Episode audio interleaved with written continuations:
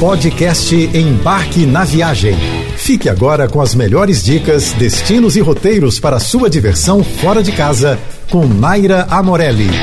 Essa semana eu venho aqui fazer uma viagem por alguns bairros da minha cidade maravilhosa. A gente fala tanto de viajar pelo mundo e muitas vezes nem faz ideia do que se passou aqui na nossa cidade e o que tem de mais legal para visitar sem nenhuma pressão. Dividida em 33 regiões administrativas, a cidade fundada com o nome de Cidade de São Sebastião tem 160 bairros que contam a história do lugar, com nomes curiosos como Cascador e Curicica e indígenas como Andaraí, Caxambi, Pavuna e Tijuca. Saiba que existe muita história por trás de cada região. E claro, eu espero que quando você sair para passear, observe os bairros com outros olhos depois de descobrir algumas dessas curiosidades. O nome da maioria dos bairros do Rio surgiu devido a influências históricas e as primeiras ocupações da região. Mas a cidade também tem seus bairros planejados e o primeiro deles é Vila Isabel, fundado por Barão de Drummond em 1872, considerado um homem com visão muito além de seu tempo. Foi ele que urbanizou e convidou um arquiteto para fazer o bairro. Deu lotes para criar igrejas e colégios, criou o jardim zoológico e uma companhia de bonde. Hoje vamos conhecer um pouco do bairro Imperial de São Cristóvão, um dos meus queridinhos. Esse tradicional bairro foi um povoamento lusitano que começou com a fundação da Igreja de São Cristóvão em 1627, até então à beira-mar.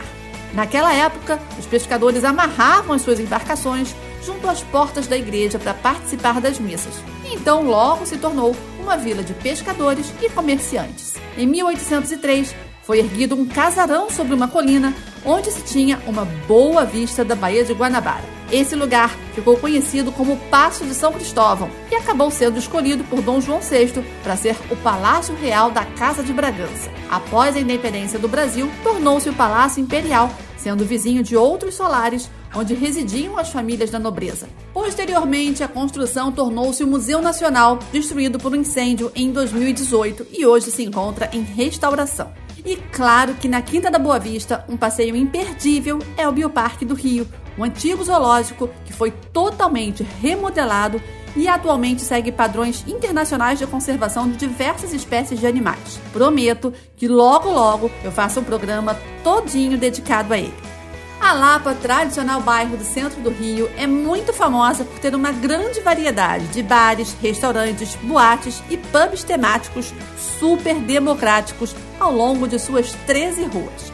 O berço da boemia carioca é também muito famoso pela arquitetura, começando pelo Aqueduto da Carioca, ou como nós costumamos falar, os Arcos da Lapa. Hoje, cartão postal que um dia foi construído para funcionar como aqueduto nos tempos do Brasil colonial e que desde 1896 serve como via para o bonde que liga o centro a Santa Teresa. A construção em estilo neoclássico, com seus 42 arcos que ligam Santa Teresa ao Morro de Santo Antônio, foi realizada em 1723 como objetivo de conduzir a água do Rio Carioca, na altura do Morro do Desterro, atual bairro de Santa Teresa, para o Morro de Santo Antônio. Essa obra viria ajudar a resolver um problema bem conhecido e muito antigo da nossa cidade: a falta d'água. Atualmente, a Lapa é ponto de referência absoluta para os amantes da vida noturna e uma das características marcantes do bairro é a absoluta harmonia com que convivem as mais diversas tribos urbanas.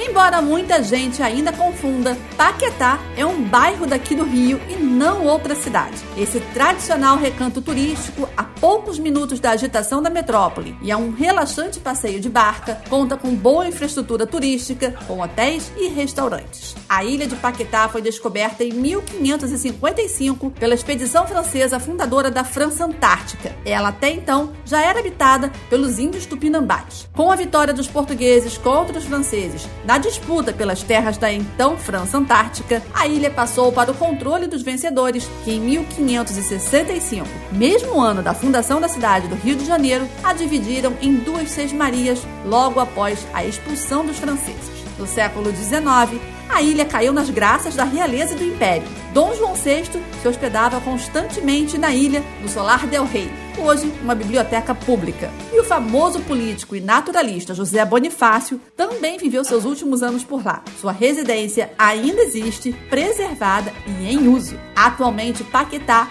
é um destino turístico super aconchegante para curtir um fim de semana perfeito para desacelerar, curtir um clima tranquilo e passear muito de bike. Olaria é um bairro da Leopoldina, região histórica da zona norte do Rio, que tem sua origem de habitantes basicamente compostas por imigrantes portugueses e, em menor quantidade, italianos. Aliás, a minha família é parte dessa imigração italiana que veio direto da Itália para Olaria. Na região havia muitas fábricas de telhas, tijolos, daí o nome do bairro, sendo que a primeira olaria foi construída em 1821 por iniciativa da família Ferreira, aproveitando a abundância de barro que tinha logo ali ao lado no Morro do Alemão, que também pertencia àquela família. Logo depois, em 1882, com a chegada da estrada de ferro e 60 anos depois, com a construção da Avenida Brasil, todo o traçado e rotina do bairro foi modificado. Ali na rua Bariri fica o estádio do Olaria Atlético Clube, um dos mais tradicionais clubes cariocas, por onde já passaram inclusive Garrincha e Romário. E vem cá, você gosta de samba? Então saiba que um dos mais importantes blocos de carnaval da cidade, o Cacique de Ramos, tem sede em Olaria. Por lá a gente também encontra os tradicionais botecos e, claro, eu vou deixar a dica do meu queridinho, que é o Botequim Rio Antigo, com seus petiscos de comer rezando. Semana que vem eu volto com muito. Semana que vem eu volto com vários bairros do nosso Rio de Janeiro para você conhecer melhor. Até lá. Você ouviu o podcast Embarque na Viagem.